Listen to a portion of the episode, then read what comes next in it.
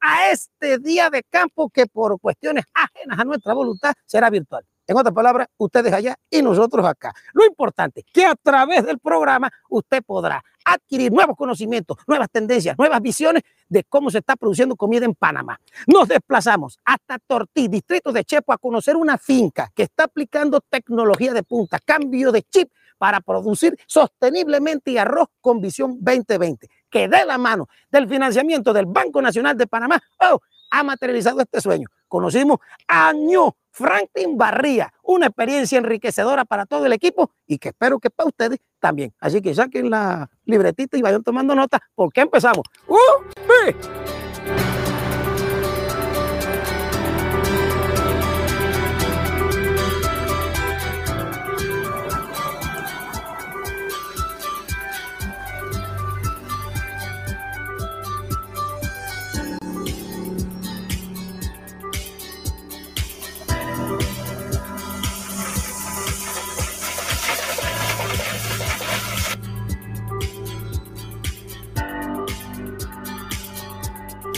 Arrancamos oficialmente este día de campo virtual, muchachos, con el mensaje del líder del Banco Nacional de Panamá, don Javier Carrizo Esquivel. Adelante.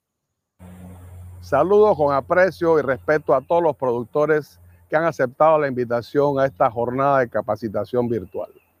Cuando la vida lo permita, nos encontraremos nuevamente en nuestros días de campo presenciales tan anhelados por todos nosotros. Saludo con agradecimiento a los expositores de este encuentro al ministro de Desarrollo Agropecuario que nos honra con su presencia y al ingeniero Franklin Barría, un verdadero productor que avanza, que hoy nos presentará su caso de éxito. En los momentos de crisis es cuando los grandes hombres y mujeres se hacen más fuertes. Y eso es lo que han demostrado ustedes, los productores, quienes han luchado contra viento y marea en medio de esta pandemia para garantizar la soberanía alimentaria de Panamá. Los panameños tenemos hoy comida en nuestras mesas gracias a ustedes, nuestros héroes. Como la reinvención ya no es una opción, hoy hemos llevado al mundo digital nuestras legendarias jornadas de docencia para nuestros productores agropecuarios, conscientes de la necesidad que tiene toda la sociedad de una educación continua. Con nuestro día de campo denominado Producción Sostenible con visión integral, enfocada en esta ocasión en el rubro arroz, deseamos presentarles métodos de avanzada e innovaciones tecnológicas que los permitan aprovechar al máximo el potencial de sus tierras y hacer que el rendimiento de su producción sea de la más óptima calidad. Según un reciente estudio de la Organización de las Naciones Unidas para la Alimentación y la Agricultura, el arroz, al ser un alimento no perecedero y una importante fuente de energía de precio relativamente bajo en comparación con otros alimentos, ha sido priorizado en el plato de los hogares durante la pandemia. Esto ha dejado en evidencia la importancia del apoyo continuo que debemos dar a este rubro. Para este proyecto digital hemos contado con el apoyo del Fondo Latinoamericano de Arroz de Riego, el FLAR, y del Ministerio de Desarrollo Agropecuario, quienes agradecemos por su constante colaboración. Hoy les, reitero el compromiso del Banco Nacional con todos ustedes. Como líder del sector agropecuario en todo el país, les recuerdo que nosotros estaremos a su lado en las buenas y en las malas. Y es precisamente allí, en las malas, cuando nuestro brazo aliado estará para sostenerlos y ayudarlos a salir adelante y progresar e, con esta sociedad. Estoy seguro que esta jornada será de mucho provecho para todos los presentes. Les hemos preparado con mucha dedicación para que rindan los frutos necesarios. Gracias por acompañarnos en esta nueva faceta de los encuentros agropecuarios del Banco Nacional de Panamá, grande como tú. En estos tiempos de pandemia se ha quedado demostrado que la sostenibilidad agropecuaria ha sido la clave para el desarrollo de las sociedades en todo el globo terráqueo. Vamos a escuchar el mensaje del ministro de Desarrollo Agropecuario, don Augusto Valderrama. Adelante. Sí, eh, queremos agradecer al Banco Nacional de Panamá eh, en su campaña de promoción del sector agropecuario esta oportunidad que nos da como ministro del ramo llegar a todos los productores, a toda la ciudadanía, eh, para darle una voz de estímulo en esta situación tan inédita, tan dura y difícil que vive el mundo de hoy y nuestro país, que es la pandemia del COVID-19, que no solo afecta la parte de la salud y la vida de, los de la población de este planeta, sino que ha ocasionado una situación económica muy desastrosa y dura, donde gran parte de los sectores más humildes de la población mundial van a ser eh, duramente afectados por este decrecimiento económico. Nosotros queremos como panameños decirles que verdaderamente nos sentimos orgullosos de Panamá. A pesar de estos ocho, ya nueve meses de pandemia, hemos podido eh, sortear eh, esta situación.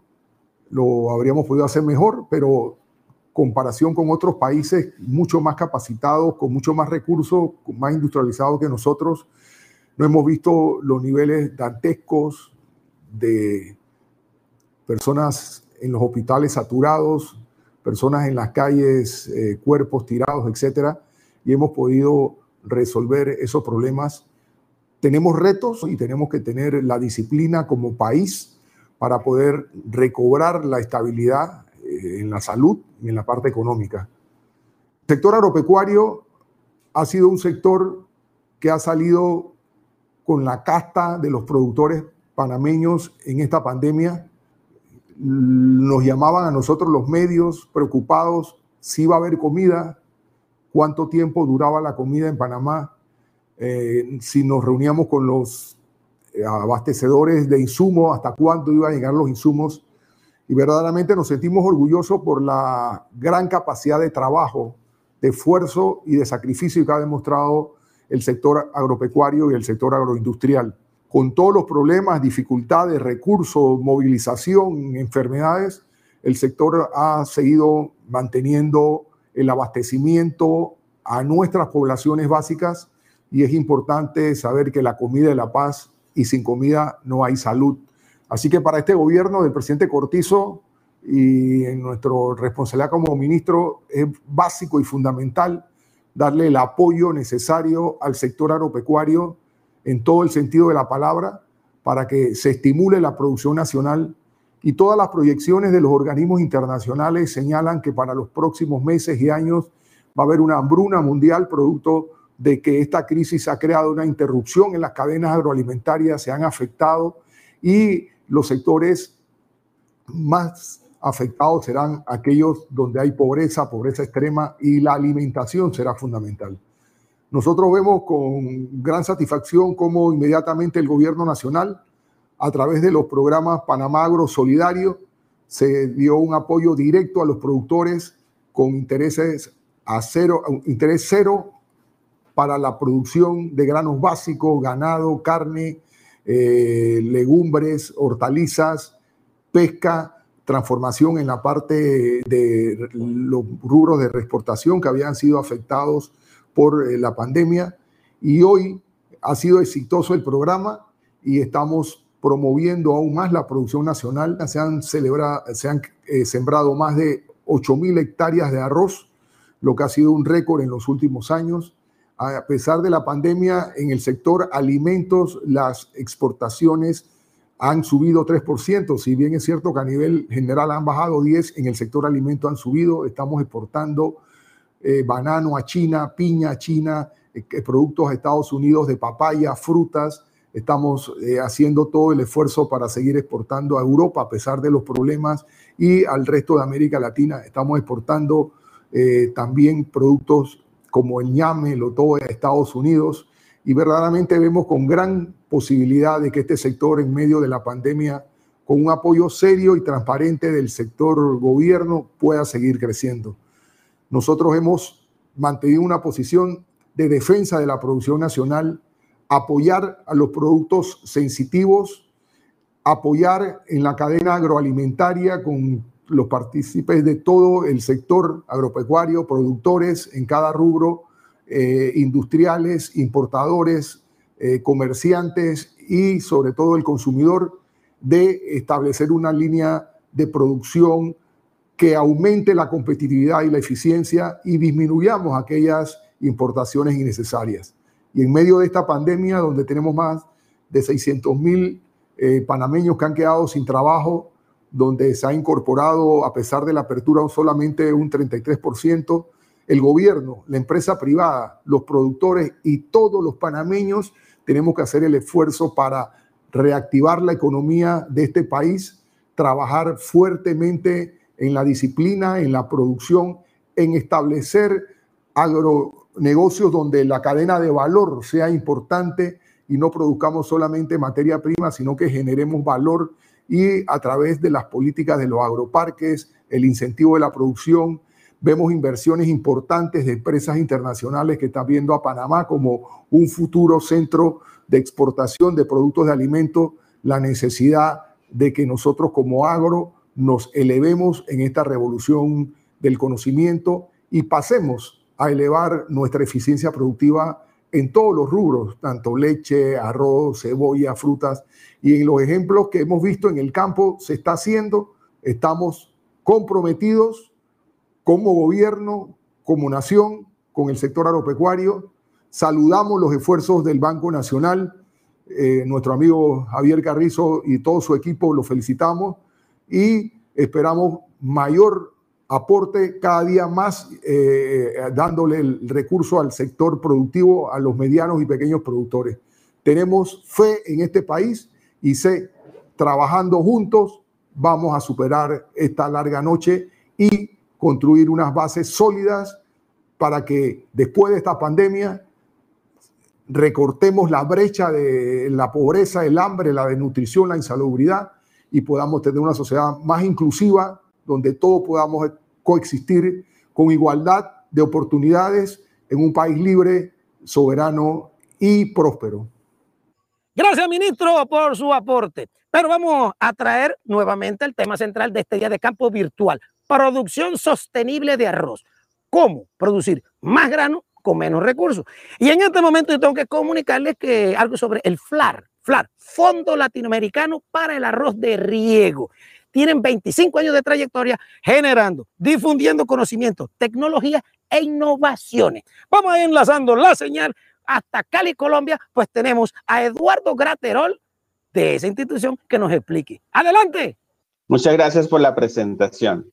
¿Es posible producir más arroz con menos recursos? La respuesta a esta pregunta la voy a tener al final de la presentación. Para ello, les traemos una propuesta desde el FLAR para todos los productores de arroz del país. Además está decir que el arroz es un cultivo y un alimento fundamental en Panamá.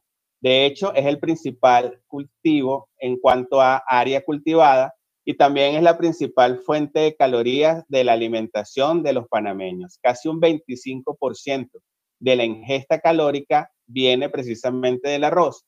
Además, es uno de los países en el mundo con mayor consumo per cápita. Así que todo lo que hagamos por mejorar la producción y por mejorar la calidad, el suministro de alimentos del arroz para Panamá, tiene y tendrá un impacto grandísimo en el país.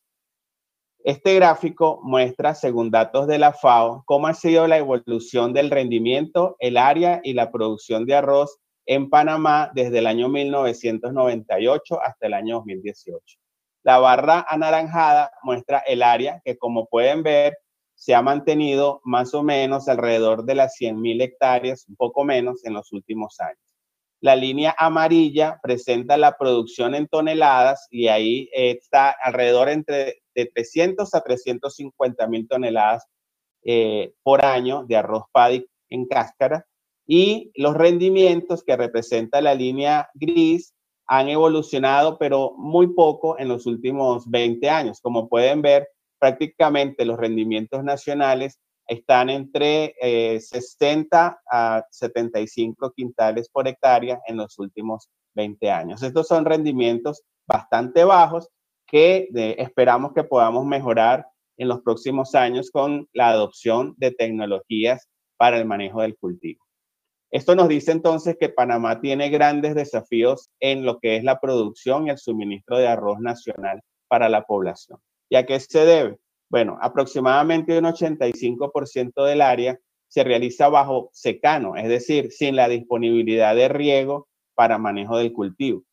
Los productores más tecnificados apenas superan los 100 quintales por hectárea en promedio. Quiere decir que aún hay mucho espacio para mejorar, aún en productores con niveles de tecnología más avanzados o con más disponibilidad de tecnologías que la mayoría de los agricultores. Panamá tiene el segundo rendimiento promedio más bajo del arroz en Centroamérica y es un 70% más bajo que el promedio de América Latina y el Caribe. Así que un objetivo de país debe ser aumentar la productividad del cultivo del arroz cuanto antes. esa imagen que vemos allí es un campo típico en Panamá que se va a dedicar a la producción de arroz y como pueden ver, tiene deficiencias en adecuación de suelos y eso va a traer deficiencias en manejo del cultivo. La fórmula que les proponemos para, para Panamá desde el FLAR no es una fórmula difícil de, de entender. Es aumentar el rendimiento con menores costos de producción, nos va a significar mayor rentabilidad y mayor sostenibilidad en la producción arrocera para el país. Una fórmula que ha funcionado en otros países y que estamos seguros que en Panamá, si la adoptamos de manera masiva, va a tener los impactos esperados en la producción. ¿Quiénes somos en el FLAR? Somos una alianza público-privada que reúne a organizaciones de 17 países de América Latina y el Caribe, incluyendo Panamá. En Panamá estamos representados por la Fundación Panameña del Arroz, Arroz, de la cual hace parte el sector privado, representado por las empresas Secosa con agrosemillas y los agricultores eh, representados por FEDAC. Eh, somos quizás mucho más conocidos en Panamá por las variedades de origen FLAR que se han liberado a través de cuatro organizaciones nacionales como el IDIAP, la Universidad de Panamá, además de las empresas Conagro Semilla y Secos. Estamos más recientemente desarrollando un proyecto en transferencia de tecnologías para manejo del cultivo con Conagro Semillas, el cual les voy a hablar un poco más adelante. Para que tengan algunos indicadores de impacto del FLAR, ya son 86 variedades de origen FLAR que se han liberado en 14 países de América Latina, entre ellas 16 variedades FLAR en Panamá y aproximadamente un 40% del área rosera en América Latina ha sido impactado por el programa de agronomía del FLAR. Nuestra sede está ubicada en Cali, Colombia, en el Centro Internacional de Agricultura Tropical y hoy por hoy nuestro aliado, eh, que es la Alianza Bioversity y el CIAT, es nuestro socio estratégico y es desde donde realizamos nuestras operaciones en Colombia para toda América Latina. El programa de transferencia de tecnologías del FLAR, o llamado también programa de agronomía, se basa en un sistema de transferencia productor a productor, donde es precisamente el productor el protagonista de la transferencia de tecnología. Nosotros capacitamos agricultores líderes, llevamos tecnologías a sus campos a través de parcelas demostrativas y es a través de las parcelas demostrativas donde otros productores, sus vecinos, sus allegados, aprenden la aplicación, el uso de estas nuevas tecnologías, muchas de ellas basadas en conocimiento, como lo vamos a ver un poco más adelante, siendo realmente el productor quien explica, quien enseña a sus colegas agricultores acerca de estas tecnologías. ¿Y cuáles son las tecnologías? Tecnologías ampliamente conocidas y validadas, no solamente en América Latina, sino en todo el mundo, que tienen un impacto positivo sobre la producción y sobre la sostenibilidad de la producción arrocera. Por ejemplo, la adecuación de suelos, bajo mínima labranzas, los ajustes a fechas de siembra, densidad de siembras, uso de semillas certificadas, el tratamiento de semillas, la fertilización balanceada y oportuna, el control temprano de malezas, el manejo integrado de plagas, en el caso del riego, el establecimiento temprano de la lámina de riego y rotación de cultivos eh, donde quiera que sea posible. El programa agronomía del FLAR se desarrolla hoy por hoy en más de 12 países de América Latina. Cada año nuestros especialistas del programa agronomía hacen eh, actividades junto a nuestros socios, a los técnicos de las organizaciones miembros del FLAR en estos países, llevando conocimientos, acompañando a los agricultores en el manejo de sus parcelas y sobre todo realizando actividades de capacitación y días de campo o giras técnicas en los cuales los agricultores capacitan a otros agricultores y, por supuesto, con el acompañamiento técnico del FLAR y sus socios. Este programa también ha sido implementado en Panamá desde hace más de 10 años. Lo que estamos trayendo ahora es una propuesta para intensificar mucho más el trabajo en transferencia de tecnologías eh, y en manejo del cultivo para los productores de arroz en Panamá y sobre todo poder llevar estos conocimientos y estas experiencias a la mayor cantidad de productores posibles en el país. Para que esto sea posible necesitamos del concurso del sector público, del sector privado y por supuesto de la banca. Así que esperamos que esta propuesta pueda ser bien recibida en toda la cadena arrocera del país.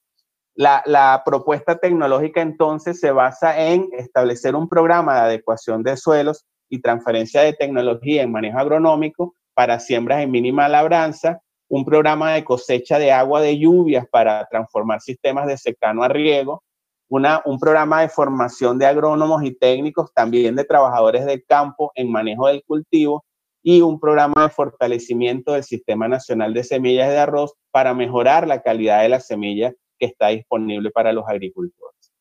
La mínima labranza es una tecnología que ha sido eh, pionera, eh, adoptada de manera eh, grande, que se ha ido extendiendo a lo largo de América Latina. Prácticamente todo el cono sur latinoamericano es cultivado bajo mínima labranza y gracias al FLAR y a las organizaciones miembros del FLAR se ha ido extendiendo la mínima labranza aún hacia la zona tropical del, del continente. ¿En qué consiste? Consiste en una micronivelación usando tecnologías como el land plane, que hace un, trabajo de, de, micronivelación que es fundamental para el establecimiento del riego, para el drenaje, para el manejo en general del cultivo.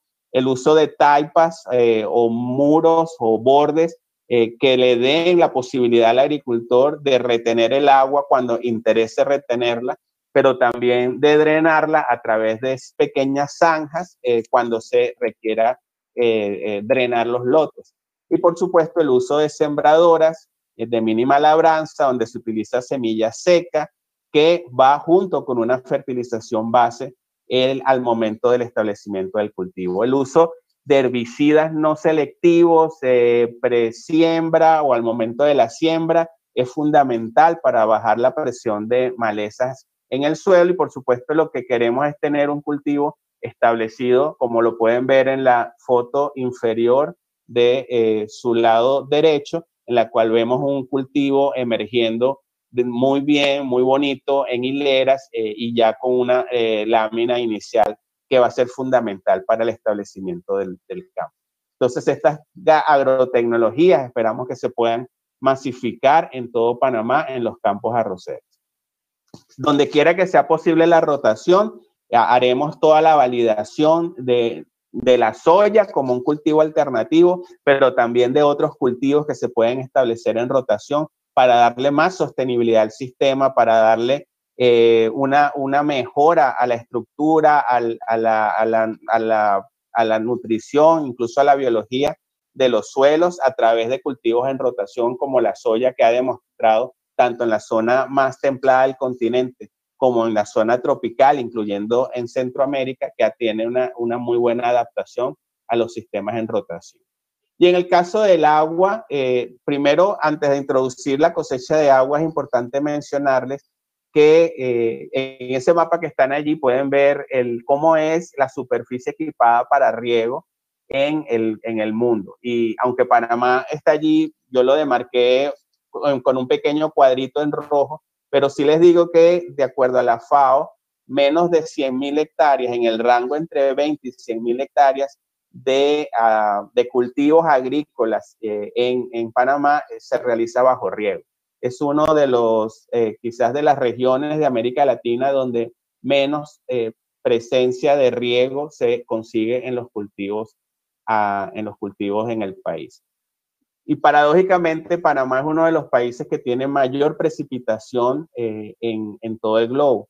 Aproximadamente el promedio del país está en el rango de las 2.000 a 2.500 milímetros por año de lluvia, pero hay regiones dentro del país, inclusive regiones arroceras, con más de 2.500 milímetros por año. Así que es una de las regiones, no solamente de América Latina, sino de todo el mundo, más privilegiada con cantidad de precipitación caída sobre el territorio.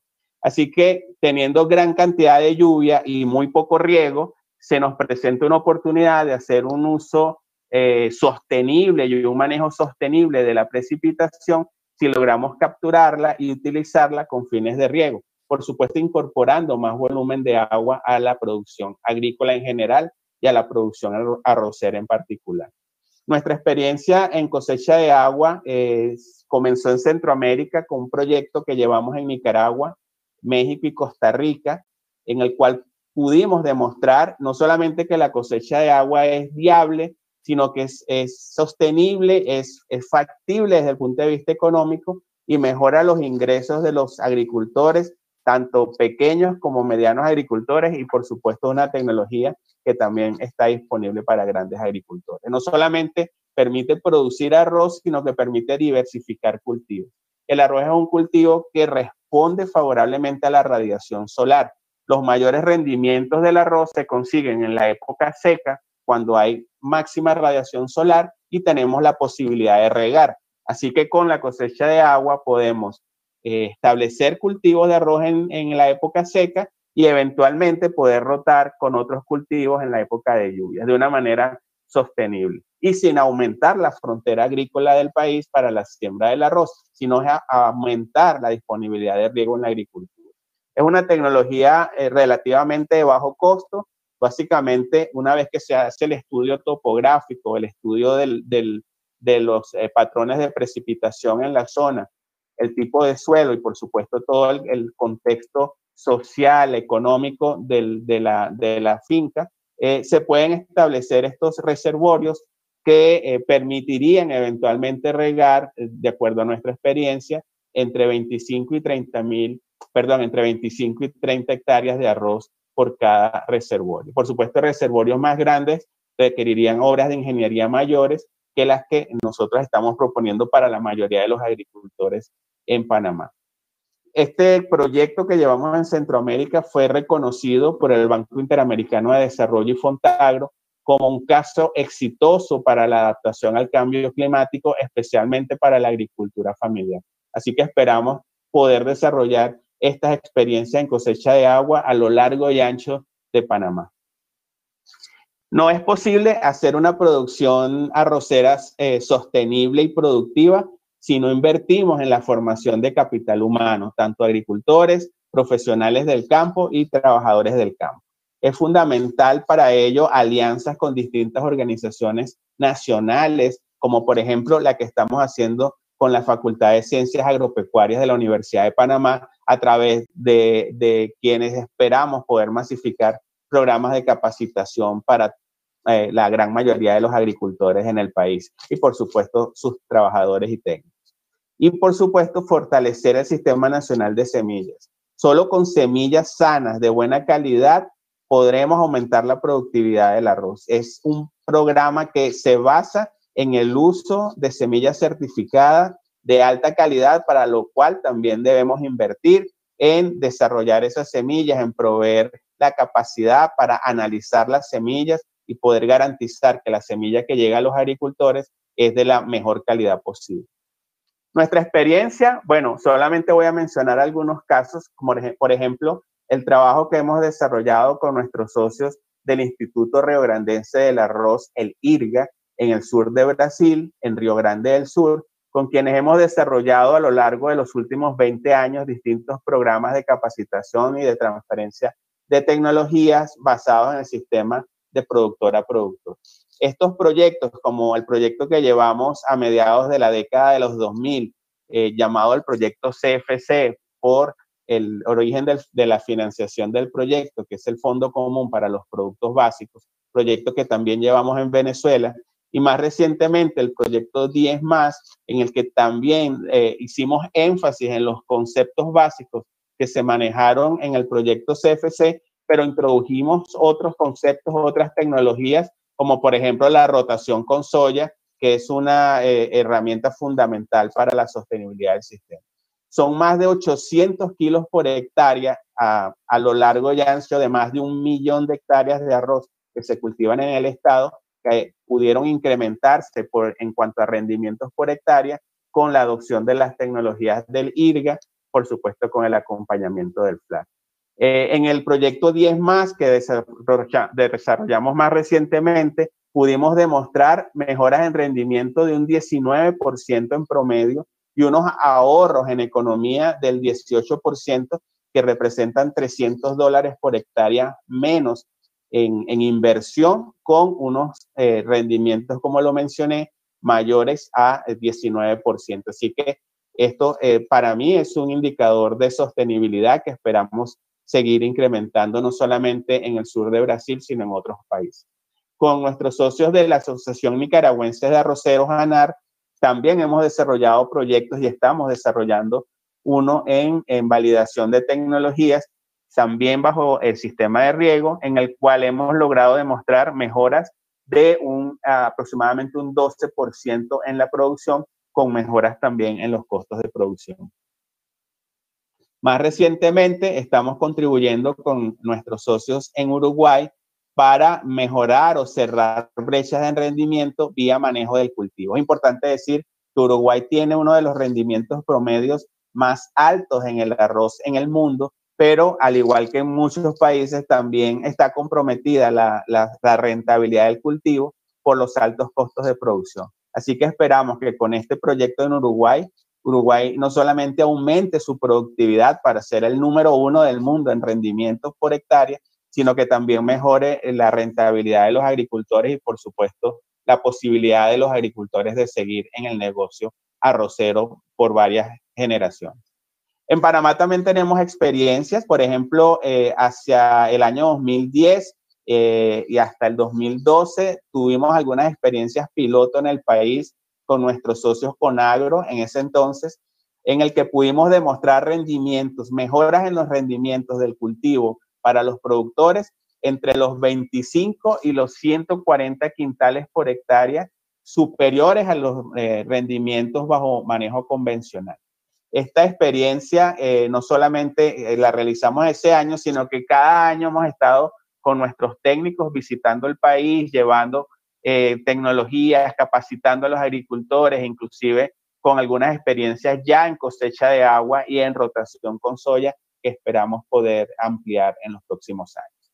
Y más recientemente, a través de nuestros socios de Conagro Semillas, llevamos un proyecto que se llama Panamá Autosuficiente en Arroz y en este año 2020 lo lanzamos con un grupo de aproximadamente 10 agricultores de varias regiones del país quienes eh, dijeron, sí quiero participar de esta iniciativa de Conagro Semillas con el acompañamiento nuestro y estamos ya llevando, eh, acompañándolos en su proceso productivo. Es importante mencionar que los agricultores invierten en la adopción de tecnologías y lo que hacemos desde el FLAR es llevarle conocimientos, capacitarlos y desarrollar protocolos para el manejo de sus lotes. Pero es una inversión que en este caso de este proyecto es una inversión privada por parte de los agricultores, quienes son microempresarios y como todo microempresario emprendedor, está dispuesto a invertir siempre y cuando estas inversiones le generen rentabilidad y sostenibilidad a lo largo del tiempo.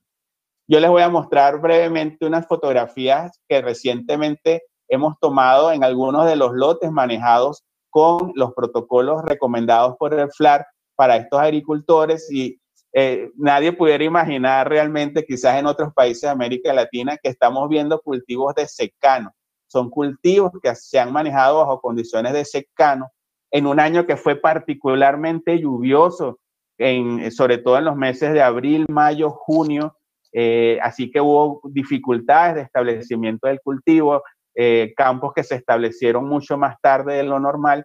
Sin embargo, los lotes que pudieron ser establecidos bajo manejo FLAR están mostrando unos resultados extraordinarios. Esta, por ejemplo, es un campo en Tortí, en el distrito de Chepo. Aquí está otro campo en el distrito de Antón, con excelente establecimiento, un solo control de malezas post-emergente, eh, con una reducción tremenda en costos de producción y una proyección de rendimiento realmente muy alta, de acuerdo a la experiencia del agricultor de la zona. También esto es un campo en Panamá Este, que está, ya en la foto estaba próximo a cosecha y ha, tenido unos resultados, resultados extraordinarios. Y aquí uno en Alange, eh, que también ha tenido un excelente establecimiento. Todos estos lotes fueron sembrados en seco, bajo mínima labranza, con un manejo eh, racional de los insumos, siguiendo los protocolos que ha establecido el FLAR con los agricultores. Y estamos viendo este tipo de resultados eh, con unas ah, altas productividades, un excelente establecimiento del cultivo, una excelente, una excelente producción, con un muy buen llenado de granos y por supuesto fundamental el uso, como lo mencioné, de semillas certificadas de calidad y de variedades que sean productivas y que tengan tolerancia o resistencia a las principales plagas y enfermedades, como es el caso de las variedades que ha usado este agricultor. Unos resultados preliminares que les quiero compartir. Tengo, tenemos al momento ya dos de estos eh, campos comerciales cosechados con los cuales tenemos la posibilidad de comparar con el manejo convencional que le dio el agricultor al resto de sus fincas. Tomen en cuenta que estos lotes bajo manejo FLAR han oscilado entre las 10 y 25 hectáreas y el resto de la finca ha estado manejado de la manera convencional como el agricultor lo, lo ha manejado tradicionalmente. En este caso, el costo de producción por hectárea total fue de 1.435 dólares bajo manejo FLAR, comparado con 1.757 dólares bajo manejo convencional, lo que significó un ahorro de 322 dólares por hectárea. Quiero resaltar esas dos líneas en verde allí, donde estuvieron los mayores ahorros con el manejo FLAR. Precisamente fue en siembra y en fertilización. ¿Por qué? Porque se está usando una buena semilla, se está ajustando la dosis de siembra. Generalmente recomendamos unas, densidades de siembra eh, bajas entre los 80 a 100 kilos por hectárea, dependiendo de las condiciones de terreno y la semilla, comparado con eh, muchos eh, excesivo uso de semillas, de, de resiembras que ocurren muchas veces bajo manejo convencional. Y en fertilización, un ahorro significativo de 169 dólares por hectárea de ahorro en fertilización, básicamente porque se realizó la fertilización según el análisis de suelo y según las necesidades del cultivo. Es decir, los insumos se usan, pero se usan de manera racionalmente, de manera que podamos hacer un uso más eficiente de los mismos. En este caso, también se registraron ahorros en control de malezas y en control de plagas y enfermedades que contribuyeron a esos ahorros. Algunos gastos aumentan, por ejemplo, en cosecha, porque bajo manejo FLAR se obtienen más rendimientos y por tanto eso va a acarrear mayores costos de transporte de las cosechas hacia los molinos de recepción. Lo más interesante fue ver el resultado económico. El promedio eh, de rendimiento, perdón, el promedio de ingreso del productor, de ingreso bruto, fue de 2.891 dólares por hectárea, comparado con 2.450 dólares por hectárea en el manejo convencional. Esto significa que el agricultor tuvo 441 dólares más por, eh, por eh, la adopción de las tecnologías que propone el FLAR. Pero el ingreso neto fue más extraordinario todavía, porque se produjo en este caso 1.456 dólares por hectárea bajo manejo FLAR comparado con 693 bajo manejo convencional. Significa una ganancia de 763 dólares por hectárea con la adopción de estas tecnologías, lo cual es un resultado extraordinario. El segundo caso que les puedo mostrar al día de hoy es el de este otro agricultor que tuvo un, un costo de producción bajo manejo FLAR de 1.336 dólares comparado con 2.026 dólares en el resto de su finca manejado de la manera convencional. Y aquí, si pudimos ver, este productor hizo, siguió todas las recomendaciones de manejo que les, que les dieron los técnicos del FLAR y tuvieron ahorros significativos en siembras, en control de malezas, en control de plagas de enfermedades y en fertilización, lo que le significó un ahorro de 689 dólares en total por hectárea. Los ingresos netos por hectárea del agricultor en este caso fue 2.295 dólares bajo manejo FLAR y 792 bajo manejo convencional. Ustedes me dirán si esto es o no un buen negocio, pero este productor tuvo 1.500 dólares más por, eh, de ingreso neto por hectárea por la adopción de las tecnologías que propusimos. Y no pierdan de vista este dato. El costo de producción por quintal, estamos hablando quintal de arroz paddy eh, húmedo, fue de 9 dólares por hectárea bajo manejo FLAR comparado con 17.6 dólares por hectárea bajo manejo convencional. Con costos de producción de 9 dólares por quintal, realmente no solamente el productor va a tener eh, ingresos significativos, sino que ya le estamos apuntando a un Panamá que además de autosuficiente, puede ser competitivo aún con el precio del mercado internacional.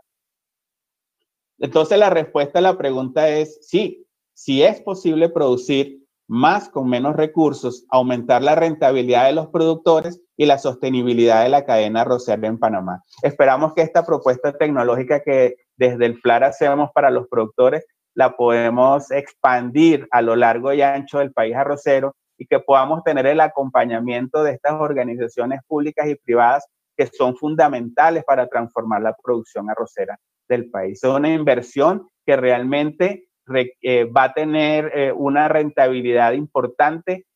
Yo creo que en pocos años una inversión en tecnologías como la de la mínima labranza eh, y la cosecha de agua se va a ver en un retorno significativo, no solamente la inversión, sino una proyección a rentabilidad sostenida a largo plazo.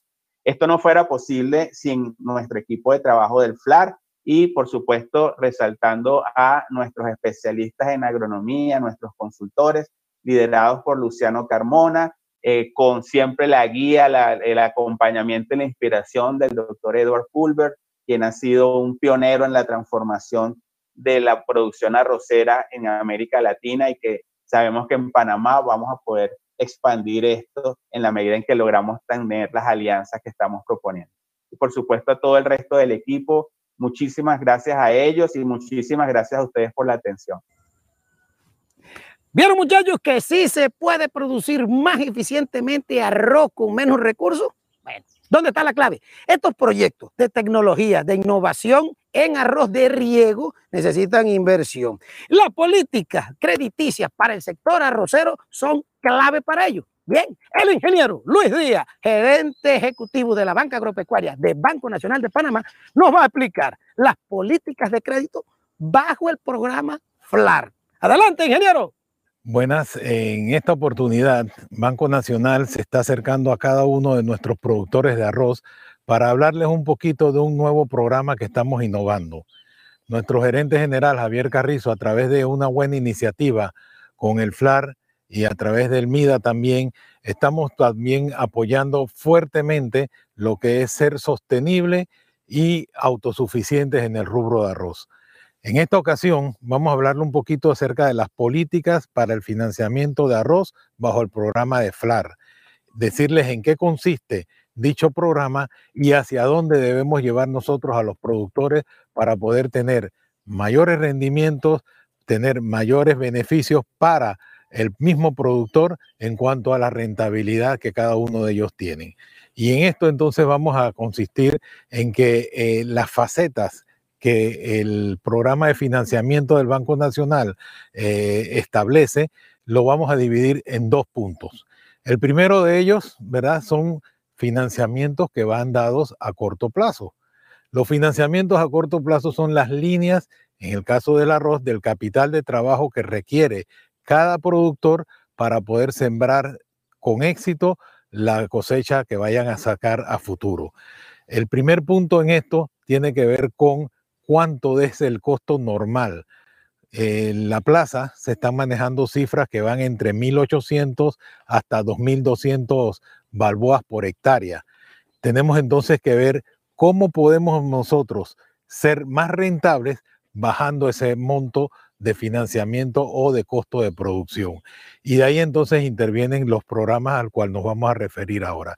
Sin embargo, para la política del Banco Nacional de Panamá, las líneas se dan a un plazo que van de 10 meses a la tasa de interés del 6% recibes una tasa de descuento del 4%, el productor solamente paga el 2% anual sobre el saldo. Y esto es interesante porque es una plaza muy cómoda para el sector agropecuario. Por otro lado, le podemos decir también de que dentro del financiamiento estamos beneficiando todo lo que tenga que ver con el costo de producción del cultivo, más no así si el productor esté alquilando fincas. El costo de alquiler de la finca tendríamos que sumárselo al costo de producción adicional a lo que vayamos a dar, porque no son todos los productores los que tienen que estar alquilando fincas para poder entonces sembrar. Pero el que la tiene también van a ver que es rentable, ¿verdad? Bajo esta operación de tener su propio beneficio y rentabilidad. Entonces, la primera faceta son financiamientos a corto plazo. Hablamos 10 meses, tasa del 2% que paga el productor, 1% de comisión de servicio y con esto, ¿verdad? El productor le damos el 100% de lo que necesite para todo el cultivo. Este es el primer beneficio que nosotros estamos ofreciendo en la parte de producción. Viene la segunda etapa. En la segunda etapa vamos a dividirla en dos facetas. Son créditos que van de mediano plazo a largo plazo. ¿Qué hablamos de mediano plazo?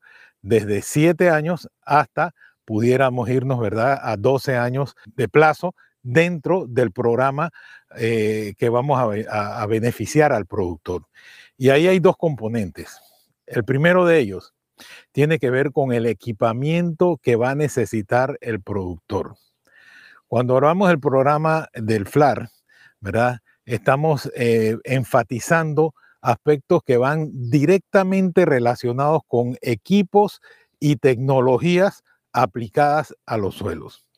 Se necesita nivelar lo más que se puedan los terrenos para poder hacer más eficiente el uso de las aguas, que nos vamos a referir ahora. Necesitamos tener también las zanjas necesarias donde se van a sembrar a través de las propias sembradoras de arroz en línea y tener, ¿verdad?, una uniformidad dentro del cultivo. Se necesitan también zanjas, porque si en una ocasión está sembrando cuando estamos en época de lluvia, también requieres, ¿verdad?, los excesos de agua, poderlos sacar y también el propio equipo que es la sembradora que vas a necesitar. Ese paquete de cuatro equipos que son aditamentos que necesitas para que el tractor lo pueda entonces mover de un lado al otro y hacer el trabajo que requiere en cada parcela que vaya el productor a, beneficiarse, sale con un costo aproximado de 56 mil balboas. El Banco Nacional le da al productor el 90% de ese costo. El productor pone el 10% de ese costo. Y como mencionamos, los plazos va a variar de productor a productor porque hacemos un análisis individual. Aquí es una, como una receta médica personificada. Asimismo, en el Banco Nacional nosotros trabajamos a cada cliente que hacemos un financiamiento. Esto quiere decir entonces que es como si fuéramos a hacernos un vestido, el cual es a la talla de cada uno. Asimismo se es el crédito agropecuario. De esta forma, nosotros vamos a estar seguros de que el productor va a recibir el financiamiento correcto y a la medida correcta.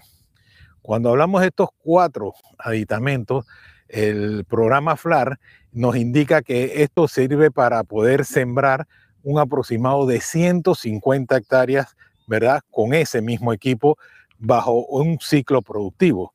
Y el productor va a poder hacer inclusive dos ciclos al año, ¿verdad? bajo este tipo de financiamiento. Y ese financiamiento va a estar dirigido con el segundo componente. Pero antes de pasar al segundo componente, les digo, los plazos ya mencioné, 7 hasta 12 años, porque estamos hablando del equipo que requiere el productor para pagarlo.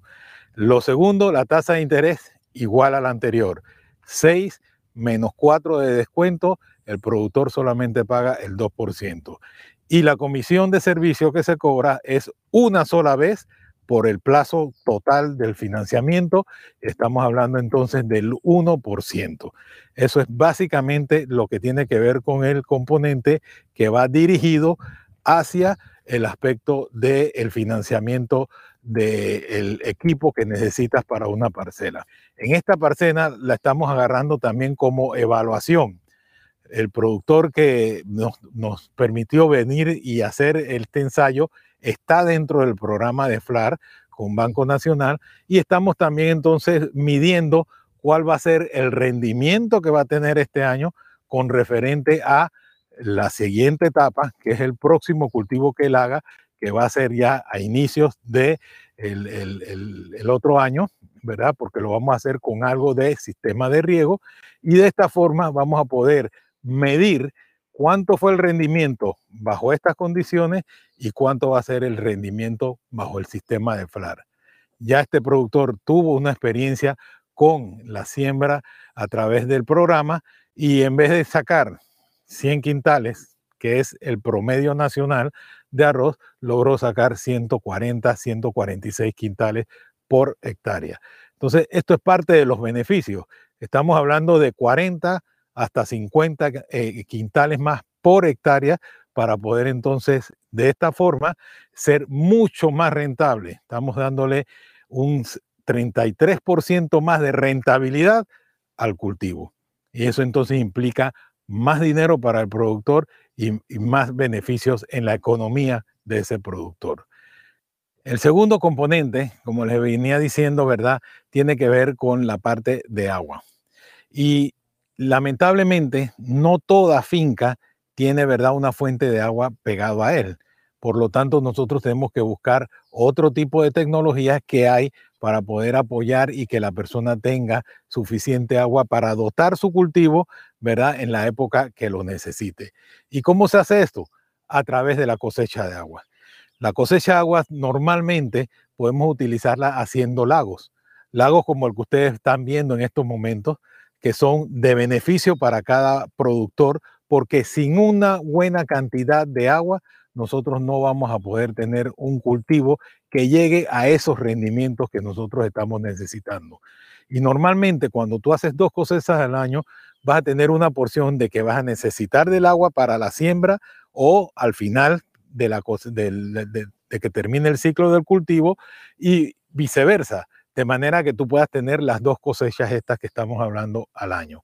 Cuando nosotros nos mencionamos el hecho de que eh, se necesita entonces esa fuente de agua, el financiamiento, ¿verdad? Va encaminado a por cada hectárea, ¿verdad? De espejo de agua que se requiere, el costo más o menos aproximado sale en 25 mil balboas. Ya nos referimos que con el equipo que compraste tú puedes tener 150 hectáreas. Y si yo con una hectárea de espejo agua tengo 25 hectáreas, para poder cubrir esas 150 hectáreas yo necesito 6 hectáreas de espejo de agua. Si multiplicamos las 6 hectáreas por 25 mil balboas es un financiamiento aproximado de 150 mil balboas para dotar del espejo de agua necesario en un lago como el que ya están viendo ustedes en pantalla.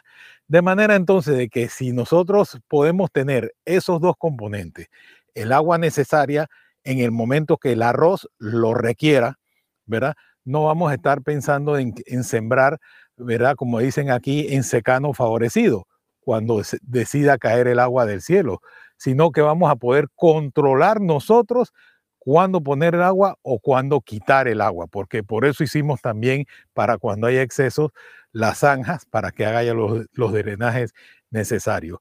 Y en esto consiste, ¿verdad?, el programa este de FLAR, que puedas tener esos componentes, ya dijimos entonces, el equipo necesario, los lagos necesarios para poder tener el, el agua y dotar al cultivo de la misma, y también el tercer componente, ¿verdad?, la parte de la genética, semilla certificada. Señores, en el país no podemos seguir trabajando con lo que llaman, ¿verdad?, los productores semilla de estambucho, que es una parcela que la vi bonita y esa es la que agarré para utilizarla de semilla para el siguiente año. No, eso es un error porque tenemos que hacerle los análisis de laboratorio requeridos y que pase las certificaciones correctas para poder tener entonces una semilla certificada. Y esa semilla certificada es la que nos va a garantizar también un éxito en el cultivo que nosotros vamos a tener. Si logramos tener todos estos componentes, ¿verdad? Vamos a tener también entonces éxito. Cuando me refería a la parte del lago, es importante también decirles que el financiamiento va de 10 a 12 años para los lagos. Es un financiamiento a mediano o largo plazo, dependiendo de lo que, del retorno del capital que requiera nuestro productor y de esta forma eh, la tasa de interés sigue siendo al 2% sobre saldo, se cobra un 1% de comisión, todo lo demás sigue idéntico. Pero ¿qué va a garantizar esto? Que nuestro productor pueda tener aproximadamente en promedio 140 a 150 hectáreas de rendimiento Y lo más importante, señores, las experiencias que se han hecho en estos momentos, los costos por hectárea, en vez de hablar, como me refería al inicio, de 1.800 a 2.200, están por la mitad. Estamos hablando de entre 800 hasta 1.200 balboas por hectárea. Y 1.200 balboas por hectárea cuando tengo que alquilar tierra, porque si no tengo que alquilar la tierra, mi costo entonces puede estar entre 800 a 900 balboas por hectárea. Cuando traducimos eso, ¿verdad? El punto de equilibrio está casi en 8, 9 quintales por hectárea para poder cubrir el costo de producción. O sea que es mínimo. Ya podemos ser entonces no solamente más rentables, sino inclusive hasta competitivos. ¿Y por qué no pensar en exportar? Para allá es donde vamos. Y para eso son las políticas y para eso es este programa. Para primero llegar a ser autosuficiente. Y lo segundo, poder llegar entonces es los excedentes que a futuro tengamos, poderlos exportar. ¿Cuánto va a durar esto? Se habla aproximado de cuatro años a cinco años que ya seamos autosuficientes y con estos cuatro años vamos a estar muy consolidados en el sector agropecuario, específicamente en el rubro arroz, para beneficiar a todos los productores que se atrevan a hacer el cambio y un cambio positivo porque lo van a palpar, lo van a ver año tras año con los productores que ya a lo largo de la República se han metido bajo este programa y que han sido programas de éxito en cada uno de ellos. Así que los invito a todos a que se pasen a las sucursales del Banco Nacional. Usted, productor de arroz, toque las puertas a su oficial. Dígale que usted quiere entrar bajo el programa del FRAR con Banco Nacional y le hacemos entonces las entrevistas y las adecuaciones para que usted pueda beneficiarse de estos rubros. Y va a depender específicamente de la capacidad que usted tenga y que de esta forma pueda entonces incrementar su ingreso familiar de una forma positiva. Muchas gracias, les damos y estamos entonces a las órdenes.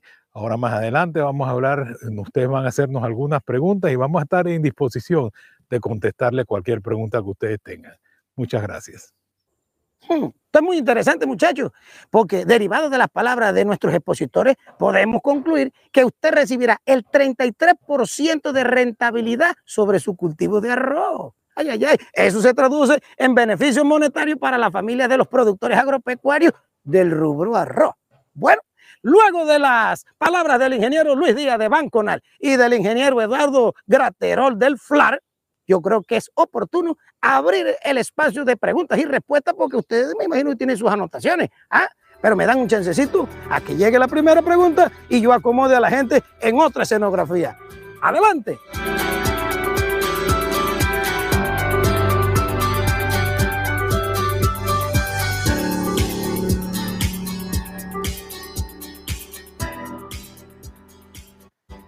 Gracias a la tecnología nos hemos trasladado virtualmente teniendo a los invitados en, nuestros estudios a mis espaldas el Eco Wall, o sea, una pared verde para darle realce a este día de campo virtual que rompe esquemas, paradigmas y le levanta la moral a este productor panameño.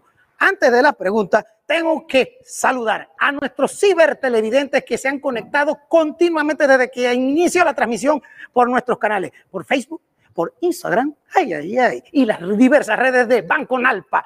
Vamos a empezar con Miguel Tuñón. Saludo a Griselda Añino, que me dice que está en Colombia. Imagínense hasta dónde llegó la señal. Osiris Rodríguez, Héctor Ortega, Cornelio González. Oye, Darwin Quesada, eso hasta la República Dominicana, o sea que el Caribe está pegado. Manuel González, ahí mismo en la computadora. Pero digo yo, ¿y aquí? Ay, ay, ay. Alejandro Puyol, en República Dominicana, también nos escribió a través del el canal de YouTube. 6550-4850 fue el número de WhatsApp que se habilitó para cualquier consulta que ahorita mismo las dilucidamos. En Los Santos, mi tierra querida, Nelson Moreno, oiga, allá en el Valle de Tonosí, Bredio Borrero también en Tonosí nos reporta la sintonía, don José Luis Moreno en Paritilla, la tierra de Juan Ayala. Hombre, la gente de Coclé. Ahora nos vamos para Coclé. Daira Morán, de la finca La Dorada. Está en sintonía desde tempranito. Por acá, don Ovidio Castillo, finca ubicada en el estero de San José, allá en el Cristo de Agua Dulce. Por acá me dicen que Juvencio Chiari, finca ubicada en Río Chico de Natá. Óyeme, Alfredo Betancourt en Antón también se suma, se sumó, porque esto es algo muy importante y queda en los anales de la historia. Continúa la intervención y la gente pegada, más de 150 productores de todo el país y del globo terráqueo pendiente. César Cruz, la moneda en el Punuloso, es la finca, y eso ya en Darien. Saludo a la gente darienita. Alfredo Pérez en Higueronat de Tortí y también en el Punuloso de Darien. Saludos. Por acá, Asael Vázquez en Soná. Mi gente veragüense, yo sabía que no podían dejar de participar. Por acá, Abdiel Ávila en Tortí Centro y Roberto Valdés, Tortí Centro también nos reportan. Vicente Jaramillo, sus fincas están ubicadas en Mariato. Oye, que ya la gente son serias, sembrando arroz. Ricardo Atencio Pinzón, esas fincas están en Santiago Cabecera. Saludos y mi respeto a todos los productores en Panamá completo. Por lo menos acá me reportan Fabio Elías Juárez Guevara ¿ah? En Veragua, trabajando de sol a sol. Así se hace, con pandemia o sin pandemia. Y ahora con nuevas herramientas técnicas que vamos a ver el arroz fluir. Arnulfo Morales en la finca La Cabezona, en Alange. Oye, saludo a mi gente alangeña. Y por acá también, don Reinaldo Morales, ubicada en la espiga del Rey Canta de Gallo, Alange, Chiriquí. Gente de que sabe de arroz. Roberto de la Cera, hombre, ese está en Baco, distrito de Barú. Oye, en el extremo ya pro a Costa Rica. Y el último saludo por acá, ¿no? Ismael Chan en la finca ubicada en Acerrío, Gariché. Oye, que recientemente estuvimos por allá viendo ciertos cultivos. Hola, oiga, pero yo me imagino que este saludo va doble. Don Emilio Quijueter, padre e hijo que están en sintonía. Esos los dos muchachos aprendiendo. Jorge Vázquez, Universidad Católica del Cibao, hoy en la República Dominicana. Saludos a todos y gracias por estar pendientes de los contenidos preparados específicamente una unión interdisciplinaria y un equipo de producción que hemos estado por meses preparando este gran día virtual. 6550-4850 fue el WhatsApp que se habilitó y nos llega la primera pregunta. Y para que nos responda, tenemos los muchachos aquí en un tripack de Tomás, porque tenemos al ingeniero Luis Díaz de Banco Nacional y tenemos a don Graterol, don Eduardo Graterol, que se encuentra en Colombia de parte del FLAR. Buenos días, muchachos. Primera pregunta. ¿Qué es la parte monetaria? Así que me atrevo a, adivinar que esa pregunta me la responde el ingeniero Luis. Dice aquí, ¿cuánto sería la inversión requerida para producir 100 hectáreas de arroz bajo el nuevo sistema del FLAR? Así que, adelante. Bueno, eh, gracias por la pregunta, primero que todo yo creo que uno de los puntos más importantes para hacer una matemática sencilla eh, tiene que ver con el componente de equipo. Si son 56 mil balboas lo que cuestan los cuatro equipos que se refirió el ingeniero Eduardo Graterol, eh, estamos nosotros financiando, ¿verdad?, el 85% de ese equipo. Entonces, estamos hablando de aproximadamente 46 mil balboas 47 mil dólares en el equipo. Por el otro lado, en la parte de eh, los sistemas de represa, por cada hectárea de espejo de agua, como ya nos referimos, se necesitan un aproximado de 25 mil balboas. Nosotros damos allí el 90% para esa represa que ustedes van a hacer. De manera entonces de que estamos hablando de 22.500 Usted multiplique eso por la cantidad de hectáreas que quiere hacer. Si va a sembrar, en este caso, 100 eh, hectáreas, multiplica por 4. Si va a sembrar eh, más cantidad de hectáreas, lo multiplica por lo que usted vaya a hacer. De manera entonces que el financiamiento, lo más importante es que está disponible en el Banco Nacional. Estamos dándole a nuestros productores las herramientas a través de dicho financiamiento para que puedan entonces acercarse a la sucursal y ahí se le va a hacer el estudio y el análisis completo basado en las políticas existentes que tiene la institución. Lo que queremos es que entremos ya en este sistema, ¿verdad? Acompañado con el FLAR para poder darle a nuestro país mejores rendimientos y fortalecer cada día más el sector agropecuario en el rubro arroz. Gracias, ingeniero. Gracias, gracias. Ahora nos llegó una pregunta que va por el orden puntual de producción. Eh, me imagino que don Graterol no las puede responder o si usted ingeniero también no puede intervenir. Preguntan si se incrementan o se incrementarán los costos de producción por las hectáreas en el FLAR. Adelante. Muchas gracias, Juan. Gracias a toda la audiencia y, por supuesto, al Banco Nacional de Panamá por esta oportunidad. Eh, les envío un gran saludo desde el FLAR. Eh, todo lo contrario, la propuesta que estamos haciendo es de bajar los costos de producción y de producir más arroz. Los datos que pudieron ver en la presentación hablan muy claramente de cómo haciendo un uso racional de los, ah, de los insumos y haciendo eh, una agricultura de procesos, hacer las cosas bien en los momentos adecuados, con las dosis y los productos adecuados, eh, no solamente pueden mejorar la producción, sino bajar costos. Eh, los datos hablan por sí solos. Nosotros tenemos hoy por hoy datos de la cosecha eh, de varios productores el año 2020, gracias al proyecto que llevamos con Conagro Semillas de la mano del FLAR y estamos hablando de alrededor de 400, entre 400 y 500 dólares menos de costos de producción en promedio por hectárea. Y si a eso le ponemos unos aumentos de rendimiento eh, por el orden de aproximadamente eh, unos 30, 40 quintales más eh, por hectárea, pues efectivamente la fórmula funciona, producir más con menos. Muchas gracias por su respuesta. Siguen llegando las preguntas. 6550, 4850. Una transmisión espectacular que rompe el esquema, el paradigma le devuelve la esperanza al productor panameño de invertir en arroz. Y por ahí mismo, de los Santos mandan a preguntar cómo se acercan al FLAR, cuál será el mecanismo, cómo serán los puentes o el camino. Así que me imagino, don Graterol, adelante. Gracias por la pregunta. Realmente nosotros lo, que, lo que vamos a, entregar es conocimientos. Eh, ese conocimiento va a estar está desde ya disponible eh, a través del proyecto que llevamos con Conagro Semillas. Estamos ya planeando una serie de capacitaciones para el mes de abril de este año y el, eh, ingeniero eh, Luis Díaz y bueno, todo su equipo nos está dando todo el apoyo y ojalá que podamos contar con muchos productores en las capacitaciones que se van a realizar y los días de campo que se van a realizar, Dios mediante, en el mes de abril. Ah, entonces, bueno, nosotros damos el conocimiento de manera abierta, libre, todos los agricultores arroceros de Panamá están invitados. Eh, ahora, si es, con, si es con financiación, sí deben eh, preguntarle al ingeniero Díaz, ahí sí le paso la palabra.